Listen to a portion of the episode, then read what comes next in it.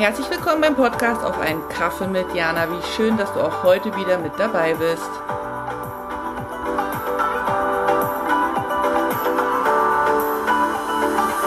Hallo Jana hier, willkommen zum Adventskalender. Heute zum Buchstaben P wie Präsenz. Präsenz ist ein eins meiner Lieblingswörter. Ich mag das Wort sehr.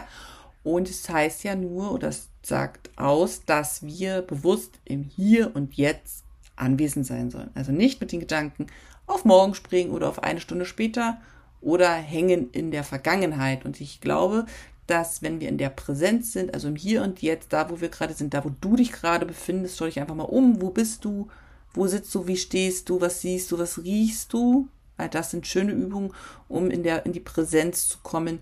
Erkennen wir auch, dass im Moment oft alles gut ist und dass oft Sorgen und ähm, Stress, die wir uns machen, etwas ist, weil wir an die Zukunft denken oder von der Vergangenheit glauben zu lernen, obwohl die Vergangenheit ja abgeschlossen ist, somit eben irreparabel ist halt passiert, brauchst du dir gar keine Gedanken mehr machen. Ähm, aber die Präsenz im Hier und Jetzt offenbart ja auch die Schönheit dessen, was gerade da ist.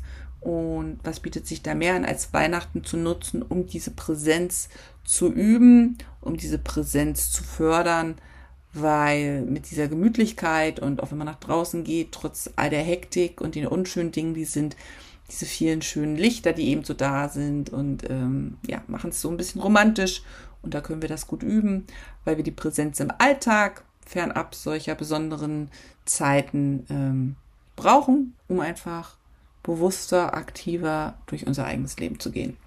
Und ich habe dir auch heute wieder ein Gedicht aus meinem Buch Gedankentänze mitgebracht und lade dich ein, mir zu lauschen.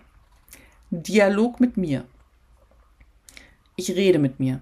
Mal laut, mal leise, mal mahnend, mal lobend, mal daheim, mal in der Öffentlichkeit. Immer. Überall. Mal höre ich mir zu, mal nicht. Mal stimme ich mir zu, mal nicht. Mal verstehe ich mich, manchmal nicht. Mal bin ich verständnislos, mal verständnisvoll, mal konzentriert bei der Sache, mal unkonzentriert im Außen beschäftigt, mal suche ich den Pausenknopf und manchmal habe ich ihn gefunden.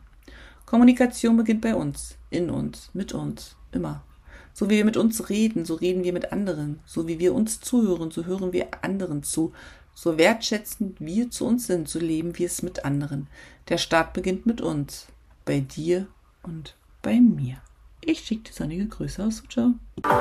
Vielen Dank fürs Dabeisein und auch vielen Dank dafür, dass du den Podcast teilst, kommentierst und abonnierst.